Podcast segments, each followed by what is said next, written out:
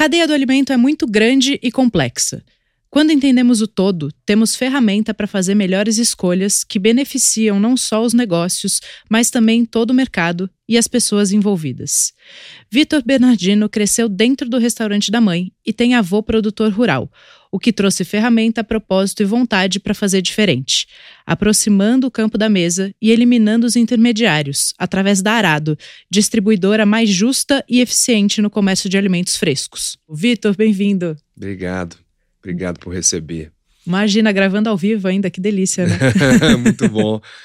Experiência nova. Sim. Uhum. Vitor, para a gente começar, conta um pouquinho da sua história, da sua carreira até aqui. Bom, acho que o motivo da gente estar tá batendo esse papo aqui é porque lá atrás minha vida pessoal sempre encostou muito em restaurantes e alimentação de uma maneira geral. É, a Arado especificamente, né? É uma, eu brinco que é uma conjunção de vida profissional e vida pessoal, é, mas muito mais da vida pessoal do que da profissional em termos de inspiração, coisas que eu fui vendo. Então, minha mãe teve restaurante por quase 30 anos em BH. Sempre um... começa assim, né? é, então, e eu sou filho único por parte de mãe, morava eu e ela, então eu vivi intensamente uma gestora de um restaurante pequeno no dia a dia, as dores. Chegou a trabalhar no restaurante, imagino. Cheguei, mas de maneira mais informal para ajudá-la. E depois, aí lá na frente na história, 2015, eu fiz um plano de negócio para abrir uma, uma, inclusive uma startup na época de delivery, antes de tá. ter todo o boom de delivery. É, então eu trabalhava ali meio que pensando como fazer daquilo um negócio escalável, alguma coisa assim, até pegando um pouco da fonte de inspiração lá da engenharia de produção, da, dos estudos, né? Você fez engenharia de produção? Fiz, estudei na UFMG, fiquei lá graduação, mestrado. Então, imagino que quando menor também você fala, ah, vai ajudar no restaurante. Não teve isso, porque o meu irmão, a gente obrigou ele a trabalhar no restaurante quando era, tinha uns Acho 15. Que era, era, era, era pior que isso. Era tipo, Vitor, eu preciso descarregar agora, porque amanhã de manhã eu não vou conseguir chegar às 7 horas e a pessoa, a, a, os cozinheiros precisam fazer, começar a salada cedo. Então, eu não gostava muito, mas eu saía 8 horas de noite de casa, estacionava lá na Cristiano Machado, descia carga. Então, isso tudo aí eu vi. Era um restaurante bem pequeno, era um restaurante uh, bem pequeno assim, né? É, em termos de trabalho era muito grande, mas Sim. em termos de refeições, era um self-service, servia ali 100 a 120 refeições por dia. Tá. Então, minha mãe mais quatro funcionárias, minha mãe, eh, minha tia também ali ajudando na gestão e três funcionárias na cozinha, uma, uma no, no salão. Então era um restaurante bem pequeno. Mas a história é essa, assim, eu comecei, fui vendo as dores no dia a dia, meio que eu brinco que a raiz empreendedora vem desse lance do comerciante que é todo dia uma batalha, né? Sim. Então, acho que tem um, um, muito disso também na empresa hoje. Mas fui vendo, conhecendo, vendo, conhecendo, aprendendo, vendo as dores. É, pensei por muito tempo com a cabeça mais do como gerar mais demanda, numa época que ainda não existiam plataformas, delivery, não era uma coisa. Então, pensando muito nesse outro lado, mas convivendo também com toda, toda a parte de gestão de compras, é, quarta-feira maluca do, de uma empresa, é, segunda-feira da fruta e verdura de outra empresa, e minha mãe indo para um mercado, indo para o outro.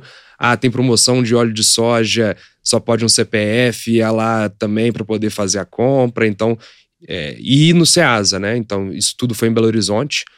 E então eu conheci o Ceasa desde muito pequeno. É, tem até uma história: minha mãe ficou um tempo sem ir no Ceasa, porque uma vez ela e um outro comerciante bateram o carro, deu uma confusão. ela falou: Cara, não quero mais fazer isso, vou comprar agora no sacolão aqui perto, vou parar de ir lá, mesmo sabendo que é mais barato. Então tem isso meio circunscrito aí na, na minha vida pessoal. Talvez de uma forma que eu nem perceba tanto, mas tem várias coisas Sim, que estão aí, de né? experiências, né? é. E aí Bom, depois disso fui trabalhar, né, lá né, como é, dentro da engenharia fazer estágio, trabalhar. Aí fui para um outro caminho, fui primeiro empresas maiores, depois é, trabalhando é, com outras coisas ali dentro do segmento, mas sempre com essa sabendo das dores que existiam e, é, enfim, é uma cadeia de valor bem complexa um restaurante ajudou também bastante, até em termos de finanças, etc. Eu falo sempre que é uma barreira de entrada muito baixa, né? Sim. Fácil a começar um restaurante e a gestão é absolutamente complexa. É, exato. E do mercado que a gente não tem bibliografia. Imagino que a gestão da sua mãe ali era muito empírica, né? Totalmente. É, e, pô, as pessoas não pensam que quando você tem três funcionários e um falta, é 33% de absenteísmo. Sim. Então você tem que substituir 30% da sua força de trabalho. E não é uma coisa que você vai na esquina. Tipo assim, não tem um. Você não tem uma, um grupo de pessoas disponíveis para cobrir uma falta. Sim. Então é muito complexo. Então, se a saladeira falta, alguém vai ter que subir e fazer a salada. Alguém vai trabalhar alguém o dobro. Alguém vai né? trabalhar o dobro. Então, e com certeza esse, inclusive, acho que era a dor que minha mãe mais sentia, assim, né? Quando faltava alguém, quando a, qualquer coisa que acontecia, qualquer imprevisto afeta muito. Então, tudo isso vivi muito de perto, assim, vi, vi e vivi muito disso.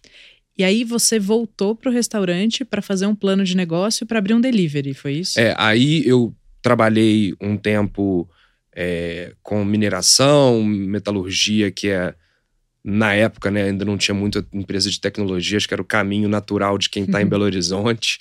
Trabalhei com isso, fiz o intercâmbio, fiquei um ano fora. E aí eu voltei meio na, na, na ideia de que eu não queria trabalhar numa empresa grande, não era o que. Não, não tinha tido para mim um grande fit, assim, com o que eu gostava. E meio a fim de explorar, entender.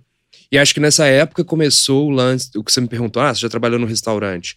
É, começou um pouco da ideia do, do por que, que eu nunca fiz nada mais sério com relação ao restaurante. Porque, querendo ou não, é um empreendimento com. De 30 anos, de, né? É, então eu, eu fiquei me perguntando isso, já sabia que não era uma coisa que eu gostaria de seguir, mas por que não nesse, nesse entre safra aí de, de trabalhos e de pensar o futuro, por que não trabalhar um pouco mais perto? E foi aí que eu comecei a pensar num plano de negócios para lá. Nessa época também eu recebi uma, uma, uma proposta para continuar na faculdade, fazer o mestrado, então tinha uma bolsa. Tá. Eu ficava 15 dias no Pará, 15 dias em Belo Horizonte. Nossa, que viagem, né?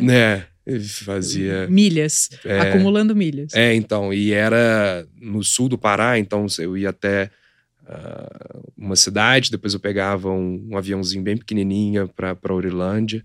Então era, era bem emocionante ali, Imagino. sobrevoando a Amazônia, era uma época meio maluca da vida, mas eu tinha 15 dias em BH, que eu não tinha nenhum compromisso é, formal, fora as aulas do próprio mestrado. E aí eu comecei a desenvolver mais seriamente o plano de negócio. Um amigo meu tinha morado nos Estados Unidos, voltado com uma ideia de delivery.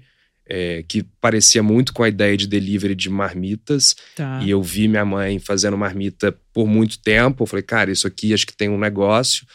Foi, foi antes da consolidação do iFood se tornar o que veio a ser também. Sim, e aí eu comecei... e que a pandemia deu um incentivo muito grande, Exato. né, anos depois. É. E aí isso foi 2015, né? E aí com isso eu a gente fez o plano, começou a pensar em testar. A primeira coisa que eu fiz foi uma obra, abri uma outra loja, fiz um mezanino para fazer o que hoje chamaria de dark kitchen, na época eu só ah, uma outra cozinha para fazer marmitas. E pegando crédito, né? E falando, pô, vai dar. Vai dar. Crédito no restaurante da sua mãe, com o CNPJ é, dela. Exatamente. Eita, que delícia. e pegando crédito, porque vai dar, porque o projeto vai dar. Tinha muito pouco conhecimento sobre é, venture capital ou qualquer coisa do tipo. E também tinha pouca abundância de capital na época uh, no, no, Brasil, especialmente em Belo Horizonte. É, tinham boas startups, mas pouca informação e acesso a capital. Uhum. E nessa, no final de 2015 ali, eu olhei, eu lembro de olhar o, o saldo, olhar o que tinha para pagar, eu falei, cara, não vai dar. então, e aí nesse momento eu pensei com meus meus botões que, pô, tá, não queria trabalhar numa empresa grande, mas talvez seja nesse momento aqui de vida, fazer uma coisa mais segura. É, e, e aí foi, inclusive, quando eu entrei na Natura. Mas aí o projeto acabou? Não, o projeto continuou, mas eu saí da sociedade. Depois ele acabou uh, seis meses depois. É, mas o que aconteceu foi que, como eu fiz uma infraestrutura na, no restaurante que demandava também que o próprio restaurante aumentasse é, o faturamento, isso Sim. apertou muito as contas, porque na época, e aí eu demorei muito para entender isso, depois que eu entendi, eu falei, cara, era óbvio. Era uma época de crise, né? Final Sim. de 2015, início de 2016.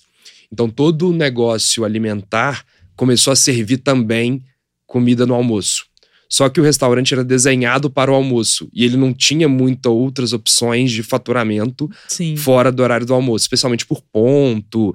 É, enfim, não era um ponto bom para outros momentos, outros. Ele não tinha uma capacidade de aumento de faturamento para absorver aquele exato, custo a mais exato. que, que tinha Então, o delivery na... poderia ter ajudado, só que ali a gente ainda estava engatinhando, ia demorar muito tempo para entender o modelo. E aí eu fui entender que um espaço físico que você abre, você tem que ter faturamento o máximo de tempo possível dentro daquele espaço físico.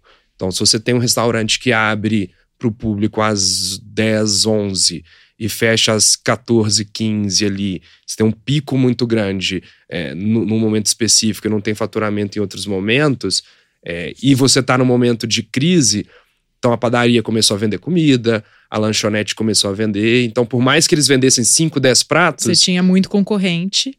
O, a concorrência aumentou.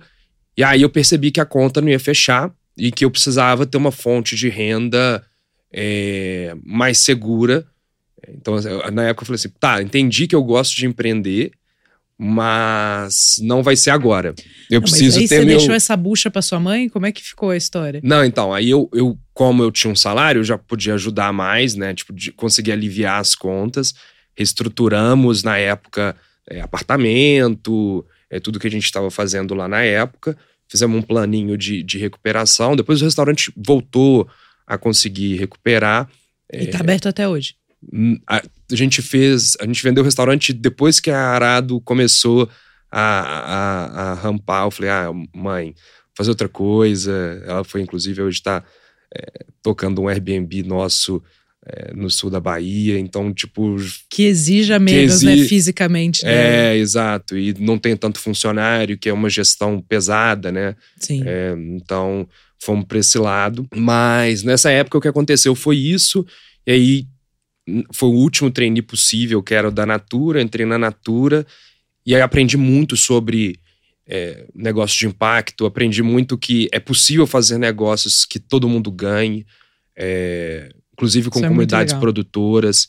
Então, eu estava até comentando com você, né? Quando eu entrei na Natura, eu falei, pô, tenho certeza que vou descobrir que tudo que se fala sobre a Amazônia, etc., na verdade é um pouco menos e eles colocam um megafone no que tem eu descobri que ele fazia-se dez vezes mais e comunicava até pouco pro tanto que fazia. Que bom ouvir e, isso, é, né? exato. Deve e aí, quando, muito bom perceber isso, é, que você estava numa empresa de propósito exato. que realmente entregava valor. É, e a gente traz muito isso hoje também para Arado, né? Então a gente, vendo que era possível, a gente muda um pouco a sua própria ambição sobre o que você vai fazer. Que é a preocupação com a cadeia, né? Exatamente. Inteira. Exato. Então lá no caso como eu já tinha tido uma experiência lá no Pará, é, eu comecei a associar muito o trabalho da biodiversidade com o que eu tinha visto lá na época. E eu falei, cara, isso faz muito sentido.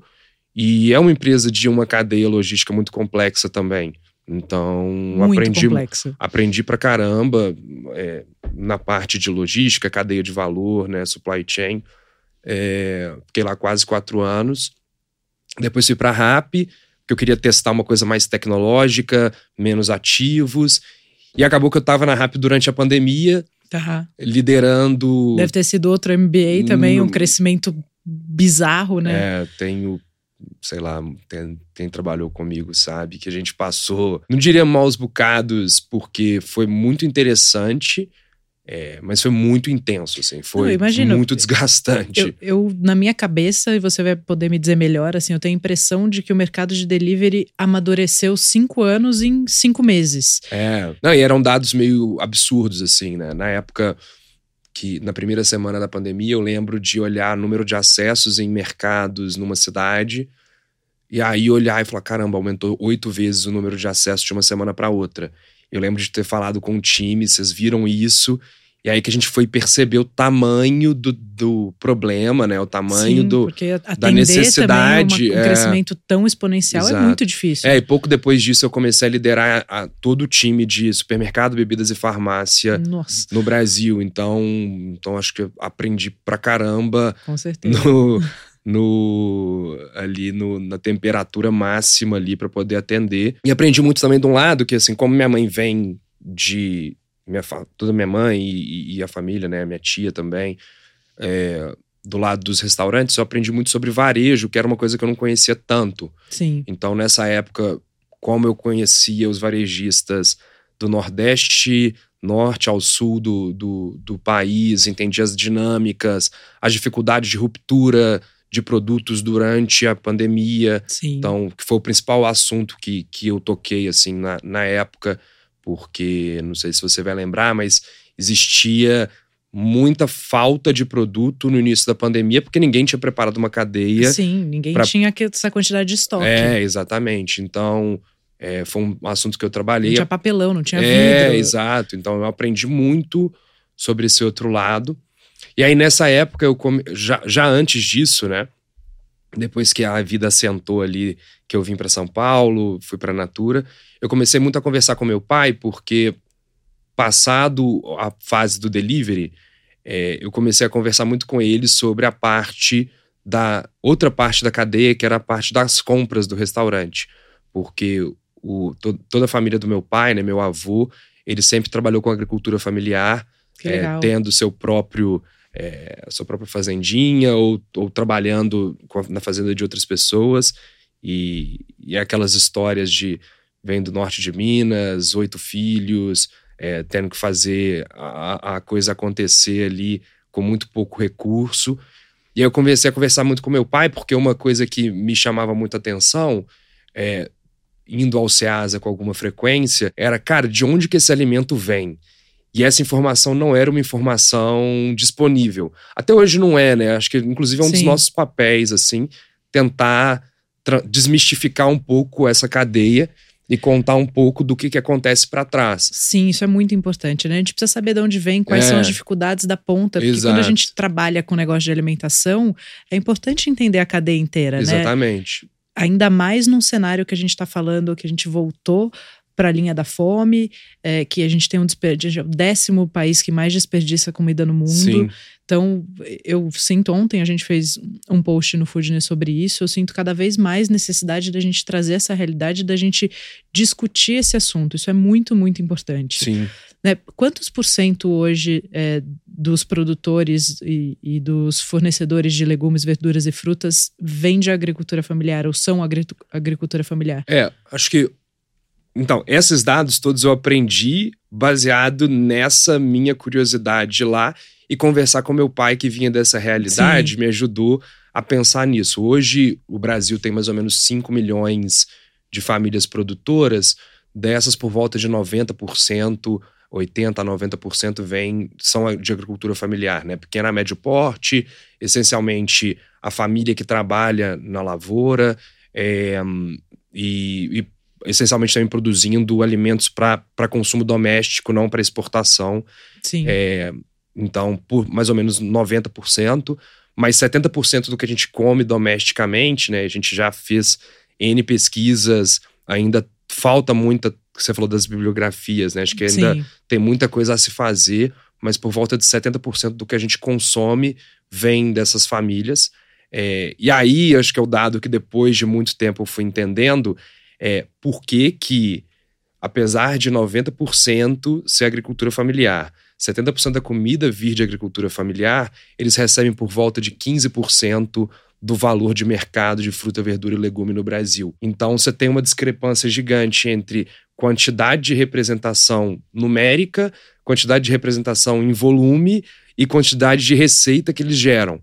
E aí, quando, quando a gente viu esses dados, né, depois de um tempo pesquisando, e aí na história foi assim: comecei a falar com meu pai isso bastante, ele começou a ficar animado. Porque ele conhecia a realidade do produtor. É, e ele tem várias, assim, meu pai é o cara das anedotas e dos casos, né? Bem mineiro. É, então ele tem vários casos do tipo, é, meu avô, tem um caso que ele conta direto que meu avô, é, quando ele estava indo embora, deu uma mandioca para ele levar para a cidade. Ele falou: "Não, não vou levar isso. O porta-mala tá cheio, né? Tipo, é uma viagem longa". E aí ele perguntar pro meu avô: "Quanto que custa isso aí?". Ele: "Ah, isso aqui eu vendo, sei lá, não lembro o valor exato, mas um real". E aí ele chegar no mercado central de Belo Horizonte na semana seguinte e perguntar quanto que tá eles, o, o cara da banca falar, não, é cinco reais. Ele, que isso? Mas meu avô, meu pai planta e, e vende a um. Ele, ah, então compra do seu pai. E aí isso ficou na cabeça deles, ele ia contando essas anedotas, né? E aí hoje a gente compra do, do, desse tipo de pessoa mesmo, né? Porque é isso. Pô, você tem. Se existe uma discrepância tão grande do preço para o consumo e o preço de quem produz, você também tem uma oportunidade muito grande de fazer negócio que de todo mundo ganha. De melhorar as duas pontas, é, né? Exato. Do, do, produtor ganhar mais e de quem está comprando é, pagar menos. Exato. Então ele conta essas, contava essas anedotas. Então isso foi meio que vamos pesquisar um pouco mais. E aí ele aposentou. E na aposentadoria, ele inquieto, querendo fazer alguma coisa, ele falou: Vitor, eu vou abrir aquele negócio que a gente sempre fala de conectar produtor a restaurante. Falei, pai, claro que você não vai abrir, sabe? Tipo, 61 anos, 60, 61, 62, pô, aposentou, aproveita a aposentadoria e tal, não sei o quê. E ele insistiu, insistiu, insistiu. Eu falei, então, então tá bom, já que você quer, vamos entrar num programa de aceleração. Então você aprende um pouco mais sobre startup. É, e aí a gente vê o que que dá. E aí nisso ele inscreveu, entrou, ele passou três meses, e aí, tipo, era sempre muito engraçado entrar nas salas porque nessa época eu tava, isso foi no início da pandemia, eu tava naquela confusão na RAP, é, e eu entrava na sala lá de mentoria uma vez ou outra, era um monte de menino de 20 anos e meu um senhor, sabe? Então era bem engraçado. Que demais, e que é, incrível essa inquietação dele a partir de uma é, realidade que ele conhecia, é, né? E, e aí isso foi acontecendo, aí quando acabou a gente falou, pô, quando acabou a aceleração, a gente tinha muito dado, esses dados que eu tô te contando tá. foram coisas que a gente foi pesquisando, e a gente falou assim: poxa, tem uma oportunidade aqui. E a gente foi fazer um, um MVP, um primeiro teste. Aí, inclusive, o Yuri, que é um dos meus cofundadores hoje, é, entrou para ajudar a fazer esse teste. Começamos a testar, a testar. E aí começamos a descobrir, entender mais o que, que acontece no meio dessa cadeia, que, voltando para sua pergunta, né? Ah, por que, que o que, que é o desperdício? o que, que acontece no meio dessa cadeia. A gente foi aprendendo na teoria, eu acho que isso é um pouco da história de toda startup, né? Primeiro você tem uma tese que você conhece 1% pela prática, que era a minha própria prática, a minha própria família, e 99% é teoria. E aí você vai aprendendo mais, aí vai ficando mais prática e menos teoria. É, e aí isso vai te dando confiança, você vai avançando também como empresa, né? E aí nessa época a gente começou a fazer os testes, começou a aprender na prática, Vimos que o caso da minha mãe de ter que ir no Ceasa quatro horas da manhã não era só minha mãe. Sim. Que quem não fazia isso, vezes, muitas vezes tinha um comprador que ia lá, ou tinha três, quatro fornecedores que ainda eram muito incipientes e que, com alguma frequência, é, acabavam não conseguindo entregar alguma coisa. E fomos indo ao Ceasa mais, entendendo formação de preço, e falando: caramba, como que essas pessoas formam preço e aí fomos cavando, cavando. E essa formação de preço era tipo. É, tem uma referência do próprio Ceasa com relação ao volume que entrou tá. e volume que deveria ser colocado na praça, né? Então tem um referencial. Só que ainda assim, hoje, num tempo de é, algoritmos e tecnologia, esse tipo de formação de preço é muito aquém do que pode ser. Sim. Especialmente para fazer o ganha-ganha que a gente estava falando tanto informação de preço quanto em visibilidade de qual que é o preço certo uh, por cada produto em cada momento, né? E a gente foi aprendendo, aprendendo, e a gente viu isso, assim, que a formação de preço, vou, no, no, naquele caso, né? A formação de preço ela é feita de maneira muito intuitiva e com uma base de dados muito menor do que é possível fazer. Tá. É, e ela acaba sofrendo de ter três intermediários entre o pequeno produtor e o restaurante, que cada um deles tem uma margem é, que ele quer fazer pelo serviço, Sim. não necessariamente vai ser condizente ao serviço que ele presta. Às vezes a pessoa faz um serviço de logística, né, tirar do ponto A para o ponto B, mas recebe uma margem, é, sei lá, de um serviço mais complexo. Então, tem várias margens ali mal calculadas, mas aí vem a engenharia também de produção, né? Tipo, pô, num, num sistema que você tem, que o alimento é muito perecível, e você tem vários pontos na cadeia, isso gera desperdício. Muito desperdício. Você falar de três intermediários para o negócio sair do campo e chegar na mesa. Exato. Né? E aí, com, com o comprador, com a pessoa que transforma e com o produtor, são cinco. Exato. Cada um tem um estoque intermediário, um negócio que dura pouco. Um negócio né? que dura Eu... pouco. Então você vai criando estoques intermediários, esse estoque vai se perdendo.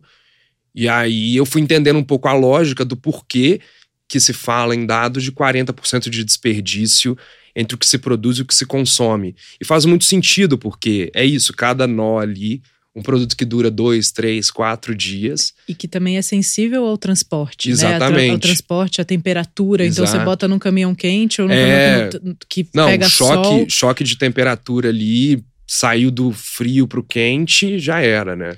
Então, algum, inclusive, um caso especial nosso, que é o morango, que sempre foi um, um campeão nosso, é, é um pouco isso, assim, se você não toma cuidado na cadeia do morango, ele é muito sensível. Então, é, e a gente foi aprendendo isso com o tempo, né? E aí foi vendo que aquela tese que a gente tinha faz sentido por conta desses intermediários, e é por isso que o produtor recebe tão pouco, e para o restaurante é, é, tão difícil fazer essa compra.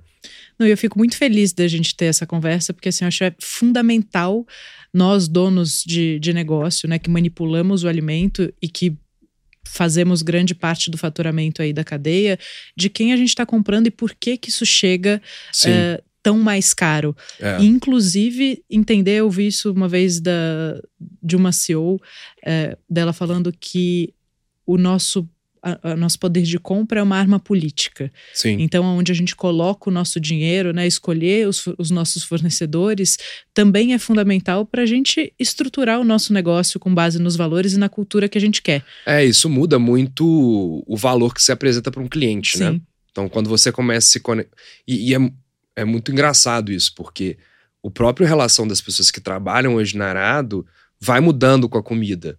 Sim. Então, quando você vai entendendo melhor o que acontece, você muda a sua relação com o que você consome. É, é natural, não é, não é uma coisa é, que, sei lá, que é imposta. Não, naturalmente você já vai olhando com outro olhar. E, e, e onde eu, o que que eu tô sustentando, né? Qual é a cadeia Sim. que eu tô sustentando? Eu tô sustentando uma cadeia é, mais justa para todo mundo, que minimiza desperdício, porque isso invariavelmente vai impactar no nosso preço. Exato. Né? Só que também, num primeiro momento, a gente não pode pensar só no preço. E tem uma coisa importante sobre preço também, acho que é um, um valor nosso, é quando o preço está muito descolado do mercado, muito provavelmente aquilo é pouco fresco.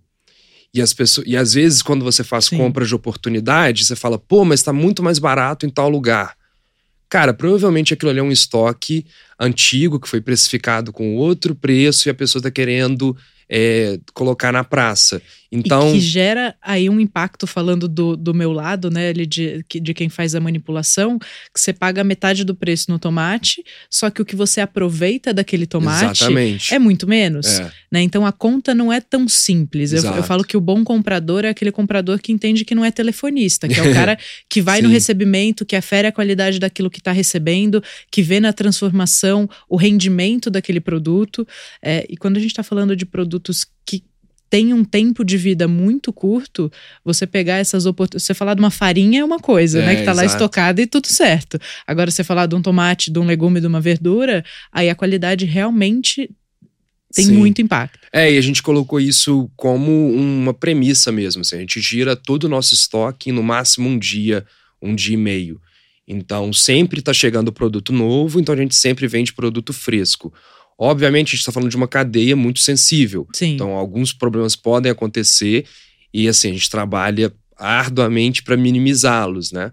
É, e principalmente investindo muito em tecnologia para isso também. Mas a gente tem um garantidor que é: a gente não faz ponta de estoque de produtos que estão há 5, 6, 7 dias no estoque e que estão ruins como proposta de valor. Tá. Então, e, e, e, e aí a hora de você olhar para o preço, entender que o preço numa cadeia como a de, de hortifruti granjeiro, ele pode ser um sinal de baixo frescor também. Uhum. Então, aquilo que parece uma oportunidade pode se tornar um problema dentro da sua cozinha, né? E, e assim, eu lembro que quando é, ia no Ceasa ali, com, eu lembro de uma vez que eu fui no Ceasa com minha tia, e ela tinha esse olhar que ela ficava mais na cozinha, ela tinha esse olhar clínico de bater um olho e falar quanto que tá a vagem? Ah, tá tanto. Aí ela olhava, ah, tá tanto porque esse negócio aí tá encalhado. Ou se não, tá, tá barato e tá bonito, ela, pô, oportunidade. E dali ela já mudava o, o, cardápio. o cardápio, porque ela falava, pô, vou fazer, tem tanto tempo que eu não faço vagem, vou fazer que tá num preço bom. Então, essa visão mais é, contextual do negócio, né, que não é só o preço especificamente, depois de um tempo a gente foi aprendendo que tem lógica por conta do tipo de cadeia que, que, que a gente fala de produtos frescos, né? E é isso, a gente foi empilhando esses aprendizados no tempo. Um, para poder entender por que, que aquela teoria que eu te contei dos dados da agricultura familiar parava de pé. Então, o que na prática nos diz que isso que eu estou vendo aqui nos dados é de fato verdade. Então, para isso, e para a gente formar também uma proposta de valor em algo que faz sentido para quem está comprando, né? E sempre com esse olhar de quem está do outro lado, porque é natural, porque é a história mesmo de, de onde vem a empresa, né? Que é basicamente reduzir os intermediários, melhorar o pagamento de quem planta. Exato. Né, que é um cara tão essencial Exatamente. na nossa cadeia, e melhorar a qualidade e o preço para a é, conta de quem transforma. Não necessariamente o como eu disse, né? Não necessariamente o preço do produto em si, mas todo o, o, o que está em volta ao produto, né? Perfeito. Então hoje a gente consegue passar pedido até mais tarde na noite e recebe, a primeira janela nossa é de 7 às 8 e meia da manhã. Então, para aquela pessoa que quer fazer a contagem de estoque e quer minimizar o seu próprio desperdício, Sim. você consegue fazer tudo isso é, num, de um dia para o outro, sabendo mais ou menos o que você vai consumir para um, dois, três dias, e não como era o caso da minha mãe que ia no Ceasa e comprava para sete, oito dias. Sim que é o tal do estoque intermediário. Dali vai gerar desperdício também.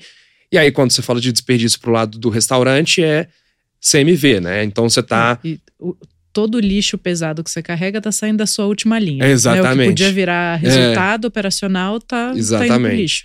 Então, então a gente vê isso, a gente com, tendo um preço competitivo e mais próximo ao que a pessoa vai comprar no Ceasa, se ela for até lá, a gente salva ali várias pessoas de terem que ir até lá. Uhum. É, e, assim, hoje várias coisas são. É, destravam o nosso negócio. Por exemplo, o Pix é uma coisa que mudou muito o Ceasa e mudou também o produtor. Hoje a gente consegue fazer esse trabalho todo porque a gente já tem o Pix, tem um produtor mais digitalizado no WhatsApp, etc.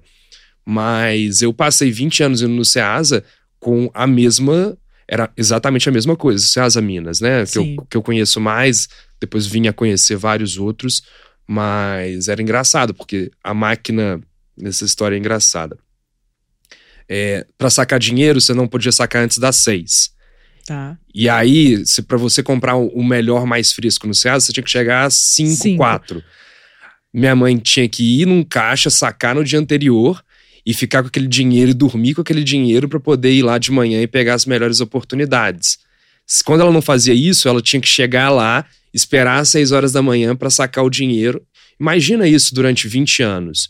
Não, e o é, tempo que ela perdia que podia é ser isso. direcionado para melhor gestão do negócio. E quem acorda 3 horas da manhã, 2 horas da manhã para fazer esse trabalho, na hora do pico do restaurante, tá que é meio-dia, tá exausto. Então, acho que assim, é, é, é tem uma coisa de que eu respeito muito dos comerciantes é que realmente tem que ter muita energia, Sim. assim. É, e tem que colocar o sorriso na cara, porque o cliente também, se, se você tá num, num dia pior, ele, ele, ele repara. Sim. E como você é a pessoa que é dona do restaurante, mas também é atendente, também é quem tá olhando e supervisionando cozinha, tudo isso é, é muito complexo, né? Então, é... E essa é a realidade de muita gente até Exato. hoje. Então, né? o nosso serviço para restaurante sempre é pensando nisso, assim. Olha, preço é uma componente de frescor e qualidade, a gente não abre mão de frescor. Por isso, inclusive, a gente, caso tenha algum problema com qualidade, a gente sempre retorna o produto. Tá. Então, seja no dia seguinte, em alguns casos, é, dependendo da- do relacionamento, a gente consegue fazer até no mesmo dia. Então, em sabendo que a cadeia tem todos esses problemas, a gente faz o retorno gratuito. Isso é uma dica muito importante para quem é dono do negócio, né? Seja chato É. com o que você está recebendo. Claro, Se você pagou por aquilo, você tem que aferir a qualidade do que você está recebendo e não tá legal, liga pro seu fornecedor. é, eu acho que isso gera também um, um incentivo positivo para o produtor. Sim, Então, o produtor, dúvida. se ele plantar e, e colher coisas boas, ele vai ter preços bons e vai ter abertura no mercado, principalmente agora que tem outras empresas começando a fazer essa desintermediação, né? Então, isso vai gerando esse ciclo positivo para trás também, né? Então, é um pouco, é um pouco isso. Pro, pro, é, nosso objetivo é desintermediar, gerar mais renda para quem produz e gerar um serviço que, compondo preço, qualidade e conveniência de entrega, vai gerar mais, mais lucro para o restaurante. Porque, em linhas mais claras, se a gente melhora a vida do nosso produtor e ele ganha mais, ele tem como investir Com mais. certeza. Então a qualidade aumenta. Exato. Né? Então, no mesmo preço, a gente vai começar a ter uma qualidade superior. Isso. E a gente, como empresa, em crescendo o volume, a gente começa a influenciar o produtor no que ele vai plantar e como ele vai plantar. E, E a aí coisa- toda a rastreabilidade, todo o saber como é feito, é, saber de quem vem, tudo isso vai acontecendo. E é uma construção. E aí acho que é uma coisa que a gente acredita muito, né? E a gente tenta passar essa mensagem que é é uma construção junto mesmo, porque se der certo, todo mundo ganha. Sim, a No- coisa do círculo virtuoso, né? A gente Exatamente. tem que ganhar dinheiro na ponta com o restaurante, com os negócios de alimentação, mas esse cara que tá no campo também, porque a gente Exato. depende dele. A vida É dele isso. precisa ser cada vez melhor. É. Então, tudo isso foi dando mais ânimo para a gente continuar a empresa. E aí, naquilo que eu conversei lá sobre a Natura, sobre fazer muito, comunicar uma parte, mas mostrar que é possível fazer algo diferente. É um pouco do que a gente tenta fazer aqui também, porque é, esse círculo virtuoso, para quem está nas pontas, é mais claro do que para a gente Uhum. pô, querendo ou não, é, tô falando de um- vários assuntos que eu tenho experiência familiar, mas não, não era eu que estava todos os dias Sim, lá. não era você que acordava às duas, três. Exato, e não era. Não, não passei uma época plantando tomate como, como meu avô. Mas você vai aprendendo isso, você vai absorvendo para poder criar essa- essas outras formas com outra visão também, com outra mentalidade. Sim. Então, é, acho que essa cadeia, que é o que a gente busca fazer, né? Acho que está meio conectado com essa história, com o que eu estava te contando. Eu acho que é uma história que quem compra conhece pouco. E acho que, acho que é um dos nossos papéis aqui também de contar um pouco mais dessa história. Da história da realidade do campo, que é, É. que é na verdade, a minha próxima pergunta para você. Eu Boa. queria que você contasse um pouco mais da realidade que você encontrou, porque eu imagino que o que você tinha na memória foi diferente da realidade que você encontrou, Sim. né? Ou você teve mais eh, impacto quando viu o que de fato acontece ali eh, no campo. Eu queria que você contasse um pouco qual é a realidade hoje do produtor, Sim. quais são as dificuldades e como a gente pode fazer também para melhorar essa cadeia. É engraçado porque hum, quando eu comecei aí, eu tinha a tese toda lá na minha cabeça. Como a tese foi se comprovando tanto, aí eu comecei a desconfiar dos meus vieses. Eu falei, não, eu tô fazendo a pergunta errada, eu devo estar tipo influenciando a pessoa a falar o que eu quero ouvir. Sim. E aí isso foi acontecendo de uma maneira tão grande que eu falei, não, então peraí, então é uma verdade, né? Então a primeira vez que, que a gente começou a ir mais perto do campo, a gente percebeu que explicar nossa proposta de valor para o produtor é muito fácil. Essa não é a dificuldade. Ele sabe que o atravessador, muitas vezes, nem por, por má fé, às vezes por falta de recurso mesmo, não consegue dar transparência do preço, às vezes não consegue voltar e pagar o que é justo, devido, no prazo certo. É, e a gente foi aprendendo que E esse cara depende disso, né? Se E- ele não é, recebe o exato. que é justo e devido, ele não tem como alimentar a própria família. Exato. E a gente foi vendo esses casos de maneira reiterada e foi, cara, de verdade, isso, isso é verdade, isso acontece. Tá. Tá? Aquilo que antes era só uma teoria foi ficando mais claro na prática. E a gente escutou muito caso, muito caso de é, atravessadores que entregam cheques para 30 dias, 40 dias, cheque de terceiro que não tem fundo, hum. é, produtor que entrega 100 caixas para um atravessador e depois de, sei lá, 10 dias ele fala que conseguiu vender só metade. É, uns, alguns casos bem. É, que, de novo, é, é, é, fala muito de também conhecimento formal de várias outras coisas, são, é muita coisa envolvida, né? Sim. É, mas produtores que falam, ah, quanto que é a comissão do atravessador? Ah, é 10%. E aí quando você vai fazer a conta, dá 30%, 25%.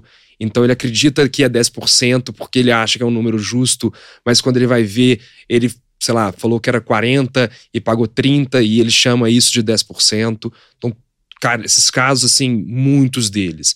E esse pequeno produtor, e até o médio, né, sempre dependente desse, dessa figura do atravessador, que é esse primeiro intermediário que leva a carga até o Ceasa e a partir dali vai vender para um, dois intermediários até chegar no restaurante. refém totalmente refém. Cara, né? É, exato. Inclusive na palavra, vendeu por quanto, quanto vendeu, se vendeu tudo, exato. se não vendeu.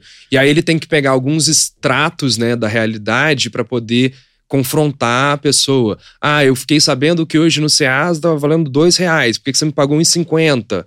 Mas, e ao mesmo tempo ele depende desse Exato. cara. Então comprar essa briga pode ser um risco para ele, né? É isso.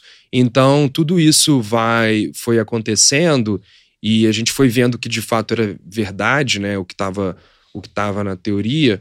É, e aí a gente foi trazendo vários deles e acho que é isso né, que eu estava comentando explicar essa proposta de valor para o restaurante é um pouco do que a gente estava falando aqui sobre uh, todos os elementos de compra, etc. Para o produtor é muito fácil, porque é receita a mais que ele ganha, é um canal que ele não é tinha. Basicamente, antes. eu vou te pagar mais. É. O problema com o produtor é a confiança. Tá. Porque quando ele escuta essa história, ele fala: Ih, é, lá vem, de... já escutei essa história várias vezes, não vai dar certo, duvido que vai ser verdade. Tá. E aí você tem que ir mostrando não só para o produtor, mas para a comunidade produtora, é, porque assim, as produções elas acontecem em comunidade, né? Como é um, um trabalho familiar, é um trabalho que foi passado em famílias, mas em várias famílias. Então as pessoas aprendem, e isso é muito engraçado, porque você vai vendo a região do morango, a região que planta brócolis, as pessoas vão aprendendo isso há muito tempo e vão passando de família a família há muito tempo. Vocês também têm que ganhar esse cara, né? Ganhar a confiança a, dele. Da comunidade dele, né? Então a gente entra, conversa com um, conversa com o outro, no bom mineirês também, hum. toma um cafezinho, bate um papo, é, mostra que é verdade, que é possível, e depois que você mostra que é possível e que você começa a relacionar, aí a, a própria comunidade vai se conversando e aquilo vai criando laços que é, acho que é um, um, pouco também que eu aprendi na experiência. Por isso que eu falei que era uma conjunção Sim. de vida profissional e vida pessoal. Porque você vai. Eu fui aprendendo isso também nas, nas próprias redes de. de o efeito de rede, né? Que vai acontecendo com, com, com as comunidades produtoras. E aí eu imagino que eles vão se falando, né? É, as comunidades próximas. É, interior de Minas, todo mundo é primo, né? então, se eu vou no norte de Minas, eu descubro uns 10 primos por dia. Então todo mundo se conhece, todo mundo sabe. Então essa, essa conversa vai, vai acontecendo quando é, vai se comprovando que é possível mesmo fazer algo diferente. E vocês foram levando tecnologia também para os produtores, né? Como é que funcionou isso? Então, aí vem a parte também que você estava falando da pandemia, mudou muito, né? Mudou para todo mundo, né? Sim. Então, hoje um acesso a um YouTube, a um WhatsApp, a ter um Pix, é um acesso bem mais comum. Então, a gente usa muitos dos canais que eles já estão acostumados, levando uma tecnologia que na nossa cozinha é muito grande, né? Então, para fazer formação de preço, para conseguir falar o que, que cada um tem que vender, cada um tem que comprar em cada momento. Então, a gente pega essa complexidade, mas tenta para o produtor, para o restaurante, ir nos canais que eles já estão. Então, fazer isso da maneira com menos fricção possível. Tá. É, eu acho que esse é um pouco do, do processo de levar tecnologia para apoiar ao fortalecimento dessas comunidades e não como algo do tipo, cara, você tem que mudar tudo que você faz hoje para isso aqui, porque isso aqui é melhor. Tá, melhor por quê? As pessoas fazem há 100 quem, né? anos, melhor é. para quem? Então, tá, como que você faz hoje? Cara, hoje eu converso com o atravessador por WhatsApp, ele vem aqui no dia combinado, ele vem aqui das segundas, terças e quintas. Então vamos fazer a mesma coisa? Vamos fazer algo parecido? É, então, tipo, tentar fazer, emular um pouco o que ele já tem de experiência, mas obviamente conectando com todo o investimento de tecnologia que tem por trás da empresa. Porque, no final das contas, a gente é uma empresa de tecnologia para essa cadeia de valor. Então, nosso é uma cadeia super complexa, cheia de nuances, é muito difícil fazer funcionar, mas é o que a gente investe, é o que a gente acredita que no momento que a gente consegue fazer isso de maneira escalável, hoje a gente tem uma base de produtor que pode ser 10, 20, 100, 200, mil vezes maior, porque, como eu falei, né? Hoje você tem aí quase 10% da população brasileira diretamente trabalhando com isso. Então é, é, é, muita gente, é muita gente. Que, que pode. Que pode que depende, né, dessa, é, dessa cadeia. E, e a gente, pô, começa a ver alguns casos muito interessantes, né? Acho que como país mesmo, de pessoas regressando ao campo. Isso, isso é uma coisa que era inimaginável Sim. há anos atrás. Mas é verdade, assim, se a cadeia é mais justa e se se produz. Se consegue viver daquilo. Se você consegue ver aquilo como empreendimento, não com o que sobra, uhum. que eu acho que é a imagem que ficou no tempo e que, que é, é muito é, perversa, né? Tipo, pô, aquele trabalho é lindo e ele tá no dia a dia das cidades. Então, é, é um empreendimento muito bonito. Sim. Então, esse regresso ao campo. É necessário, né? É necessário. Tipo, então, a gente vai vendo esses casos acontecendo também. Então, é isso. Assim, acho que o nosso papel é, nesse processo é tentar ser um catalisador para isso acontecer, mas é um processo muito natural porque a oportunidade, porque os problemas são muito claros e como eu falei, o produtor conhece esse problema dez vezes mais do que a gente. Sim. A gente tenta só traduzir que é possível fazer algo diferente para tentar é, trabalhar com ele. É a história do, do filho que saía da, do campo para ter uma vida melhor, com, agora com a possibilidade é. de ficar no campo e ter uma vida melhor. Uhum. Né? E conectada, né? Sim. Então não tem aquela coisa do o homem do campo, o homem da cidade. Hoje está todo mundo conectado. Então é, é possível também estar lá, mas continuar fazendo parte dessa outra comunidade das cidades, etc. Então é um momento interessante assim. Sim, que a tecnologia, legal. sem a tecnologia seria muito difícil Exato. também, né? Essa aproximação. É, e aí voltando para o que você falou, ah, e imagino que tenha muita tecnologia. Tem muita tecnologia, mas também tem um momento de sociedade mais aberta à tecnologia. Sim. Então, é, acho que tem uma frase que a gente escuta às vezes, né? Ah, por que, que vai funcionar agora? Eu já vi gente tentando fazer isso. É, eu acho que o momento é muito propício, né? Acho que tá. E, e, e, a gente vê cada vez mais, até em conteúdo, assim, as pessoas procurando lembrar mais do campo, porque vai ficando algo distante, né? Uma geração, e aí vai tendo vontade de reconectar com isso. Eu lembro, assim, uns casos engraçados, né? Tipo, você ir para uma fazenda e você perceber que você não sabe muito bem como é plantado várias das coisas que você come no dia a dia. Sim, a gente que trabalha com isso, que vive disso, é, não sabe muitas vezes. Não sabe se é pé, se é debaixo da terra, Sim. entendeu? Então, o que está sendo plantado ali. Então, mesmo, você vai no interior, esse conhecimento ele vai se foi se perdendo também com. Quando você aproxima, você faz também quem está na outra ponta valorizar Exato, esse trabalho, né? Exatamente. E, e até pensando em gestão de restaurantes, a pessoa que está cuidando do alimento no dia a dia, né? Sim. Porque não necessariamente o dono do restaurante que vai estar tá cuidando. Então, você conseguir passar essa comunicação é, para toda a cozinha, para todo mundo que está servindo. É, as pessoas gostam de fazer algo que tem Sim. um propósito, propósito, que tem, que valor, tem, que tem algo é, a mais. Né? acho que é, é, é, é não é muito justo pensar que todo mundo na cadeia não quer ver o propósito do que está fazendo, Sim.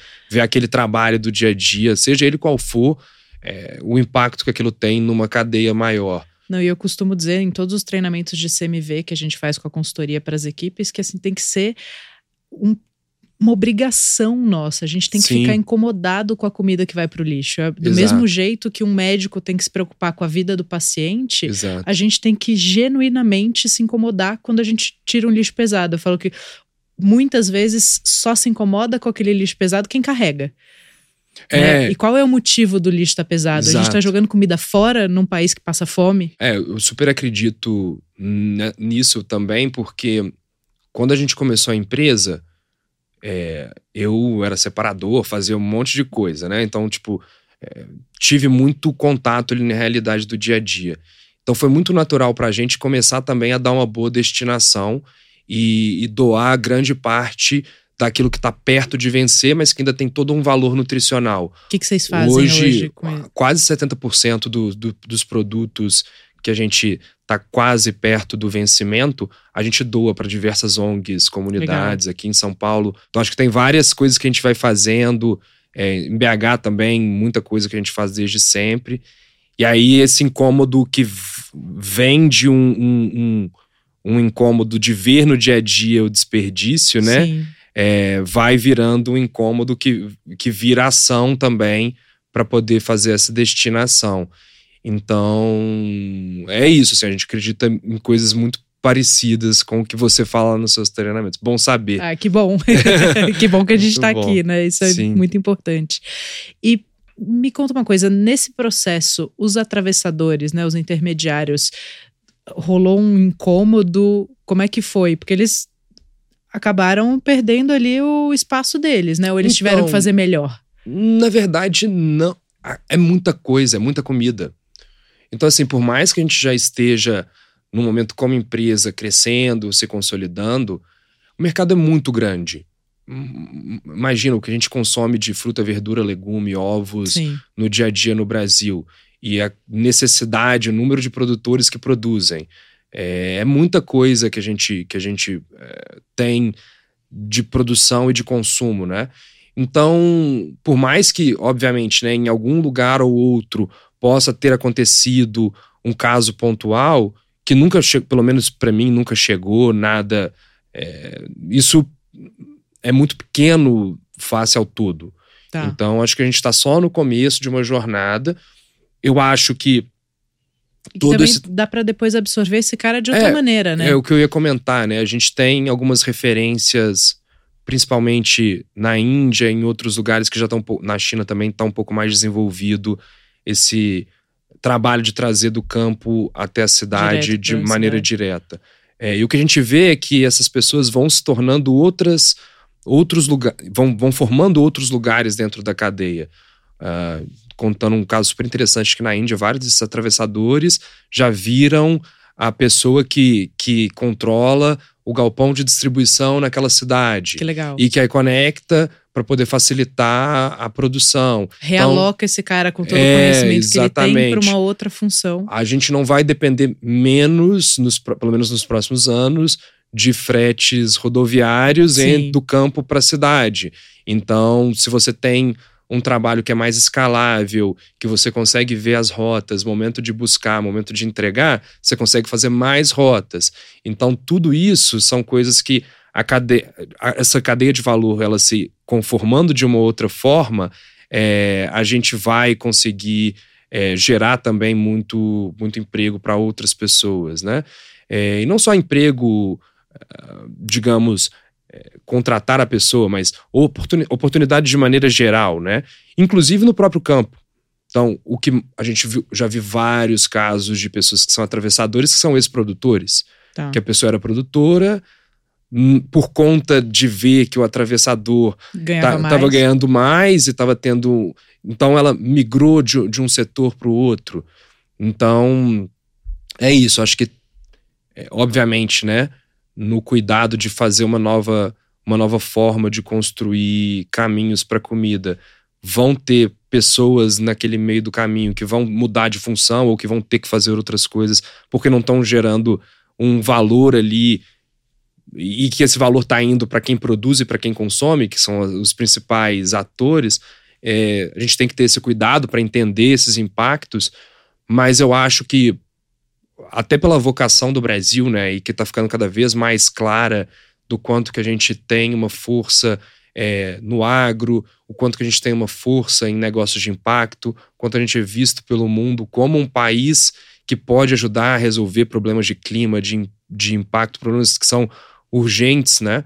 É, até por isso a gente sabe que tem muita oportunidade para ser criada uhum. numa nova organização. Então, é, tudo isso entra um pouco na nossa visão de tomar cuidado, ver, saber chegar. Eu acho que, de acho que essa é a terceira vez que eu vou falar sobre uhum. mineiridades, mas acho que é uma coisa que hum, bem mineira mesmo, né? De saber chegar, entender o impacto que você está causando e se posicionar também, né? E se, Não, preocupar, se, se preocupar, com essa cadeia é, toda, inclui esse cara, né? Exato.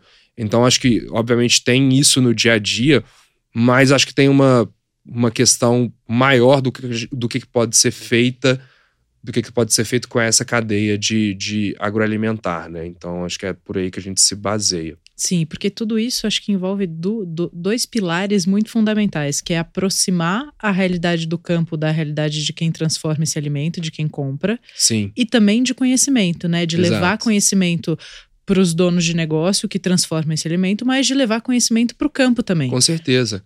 É, e acho que não. De novo, né? Se levar conhecimento não numa forma de ensinar para a pessoa o que deve o ser que feito. ela já sabe fazer. Né? Mas ela já sabe fazer. Mas acho que é mais essa comunicação de eu entendo o que você passa, eu tô aqui para tentar ajudar isso de alguma forma. Eu sou um negócio, então, obviamente, eu tenho interesse, colocar isso de maneira bem transparente, muito clara. Sim. Mas mesmo sendo um negócio e sabendo, se a gente fizer as coisas juntos, todo mundo vai ganhar. Sim. Então. Não, e o conhecimento, até no sentido, você me contou uma história ontem muito boa em relação ao tomate sweet grape, né? Que é, também a semente que você compra faz diferença no rendimento, no rendimento de quanto na, na colheita. Então esse tipo de conhecimento também é super importante para quem está no campo, né? Exato. E aí, acho que a aproximação, quando você vai pensando nesses, nesses casos, né? ela vai também dar via dos problemas que cada um enfrenta. Sim. Se você coloca um dono de um restaurante, um produtor, numa mesa para bater um papo, eles vão perceber que várias das dores que eles têm são, são parecidas, iguais, são é. iguais. A gente está falando é, aqui de rendimento. É rendimento, é desperdício, é, é, é preço para o cliente, é capacidade de aumentar o número de faturamento no ano, né? Então, tipo, conseguir ter mais perenidade ali nas safras. No caso do restaurante, aquilo que a gente comentou, de ter faturamento o dia inteiro. Sim, então... e pra gente exemplificar a história da, da semente, né, que você contou, é que o cara comprava uma semente de segundo plantio que rendia muito menos tomate Exato. na colheita. Que é a mesma coisa, vou dar um exemplo real uhum. aqui. A gente faz torta de costela e há anos uhum. atrás tinha, tinham dois fornecedores e o fornecedor que me vendia mais caro no preço do quilo, eu tinha um rendimento muito melhor. Então, Exato. quando eu fazia a fecha técnica e o custo do quilo daquele produto transformado, era mais barato comprar o mais caro. Exato. Se você não faz essa conta, né? Se o comprador tá ali só buscando é, o foco. É, uma visão de túnel, dele, né? É, uma de... visão de túnel. O, ah, eu preciso comprar o mais barato. Sim. O comprar o mais barato tá te dando um resultado mais caro. Exato. E eu acho que é, acho que é aí que está o conhecimento que eu acho Sim. que importa, né? Então, não contar o que a pessoa já sabe, mas colocar um outro ponto de vista sobre aquilo que ela vê no dia a dia. Ou levar essa, esse estudo, esse né? estudo, que acaba exato. sendo um pouco mais profundo e, e porque hoje, sim, mesmo e em exemplos e exemplos de casos de sucesso, né? Sim. Então, olha, você tem uma, uma história de primeira pessoa sobre comprar uma, uma carne que aparentemente era mais cara, mas que se tornou mais barata no todo. Então, a, a, gente tem o caso do tomate sweet grape, tem vários outros N casos que a gente começa agora também a contar para as pessoas entenderem que é que de, seu que... pai está fazendo esse trabalho, Isso, né? De mostrar para o mostrar produtor. Pro produtor. Então, você, vai começando a, a, a passar também um caso que mostra, olha, eu não só sei como eu estou testando e olha o que aconteceu nesse nesse caso. Sim. E eu vi isso muito também na extensão rural. Acho que vários trabalhos de extensão rural a gente tem um, um, um trabalho é, legal com o Senar Minas e ver os extensionistas fazendo isso com os produtores é muito bonito, inclusive, de chegar uma turma que planta brócolis e falar: olha, gente, eu vou, não vou expor ninguém, mas cada mês a gente vai trabalhando junto e depois de um ano eu vou mostrar para vocês o que cada um que fez uh, X, é que eu tento sair do, do, dos trocadilhos, ah, cada um que plantou, porque é isso, né? Sim. Tipo, é, o que você colhe o que planta, né? E eles vão mostrando isso. Olha, aquela pessoa que se engajou mais em fazer caderno de campo, que pensou na compra de maneira mais é, uma visão mais do todo, não só especificamente pegar uma semente mais barata, a pessoa que foi teve cuidado de olhar para o solo, ela que, enfim, fez todo um processo, né? Pode não ter tido no primeiro mês o melhor resultado, mas olha que em 12 meses a diferença que dá para fazer. Então é isso, assim, são coisas. A, aproximação é, é, muito clara em casos de uso também, que você vai olhar para um lado, olhar para o outro e falar, cara, é muito parecido. Sim. Então, estamos na mesma cadeia agroalimentar, então. E quando a gente fala também dessa produção de conteúdo de conhecimento, um DRE, por exemplo, ele funciona para alguém que tem uma pequena Exato. indústria, para quem tem o um restaurante e para quem eh, planta. Exato, e acho que é a mesma coisa, assim. Cara, no, no topo ali do, do DRE, é, é reduzir o desperdício para poder aproveitar mais, comprar bem e não comprar mais barato sempre, mas comprar Sim, bem. Comprar bem é diferente de comprar barato. Exato ali para baixo, cara, ser eficiente, olhar no o custo de pessoas, ver como que aquele custo se relaciona com o que você está conseguindo produzir. O que é a mesma coisa. É a mesma coisa. E aí a gente aqui se coloca muito nesse lugar de produzir esse conteúdo e não só para donos de restaurante, mas para também para a indústria, para também para o campo. Então é muito legal a gente conseguir aproximar isso. Eu acho que a gente faz aqui um combinado, Arado Foodness, de trazer. A gente até falou ontem, né, de Sim. trazer uh, o pessoal que você tem em contato, Sim. trazer para o servir, trazer para os eventos, para a gente também o cara que está ali fazendo networking ouvir o cara que é do campo. É, e eu acho que a gente leva muito isso, inclusive pô, outros serviços parecidos com os nossos ou com. A gente conhece várias das pessoas, a maioria. Então a gente vê e a gente conversa, um papo muito honesto mesmo. Cara, pensando na minha mãe, né? Lá no final dos anos 90, se existisse a Foodness, existisse Arados, existisse N outras que estão surgindo agora, a vida dela seria mais fácil ou mais difícil? Com certeza seria muito mais fácil. Então, especialmente por ter YouTube, ter, sabe, o acesso está muito mais fácil. E querendo ou não, eu, eu, não sei o número atualizado, mas a gente tem 5 milhões de produtores de um lado, e do outro lado é um milhão de restaurantes, acho que no Brasil, é, também ali estão enfrentando problemas parecidos no dia a dia, né? Então. E se a gente colocar aí nessa, nessa jornada as pequenas indústrias, né, quem faz congelados, etc., esse número aumenta bastante. É, então você tem um, uma, uma parcela muito importante da sociedade é, brasileira envolvida diretamente com isso. Vivendo é, dele. É, então acho que esse tipo de aproximação é o, um pouco do que a gente entende como nossa missão também, sabe? É, tá próximo, fazer parcerias e facilitar, uh, criar caminhos para facilitar a vida dessas pessoas que estão ali e que pelo menos eu conheci ali na prática, que é um trabalho super duro, que seja mais recompensador, né? Porque em termos de, do valor que entrega já é recompensador, Sim. mas seja também recompensador no lucro que se gera, na, na prosperidade da família. E para a gente melhorar o mercado. É, exato. Né? Então, mais oportunidades, é isso. Vitor, muito, muito, muito obrigada. A gente Obrigado poderia ficar aqui mais horas contando casos, é, mas muito obrigada. E para quem quer conhecer mais da Arado e também virar um, um comprador, é, o contato é direto pelo site? arado.com.br Lá também tem, no nosso Instagram também tem outras instruções, que é o arado underline BR. Também tem outras instruções ali para conseguir falar com a gente. E para quem compra esse canal, mas para quem vende também. Então, aproximando também nos canais de comunicação. Maravilha, muito obrigada. Obrigado. E a gente se encontra em breve um para fazer mais coisas juntos. Sim, com certeza. Uhum. E esse foi mais um Foodness Talks. Muito obrigada para você que acompanha a gente nesses mais de 150 episódios e vem muito mais por aí. Então fica ligado.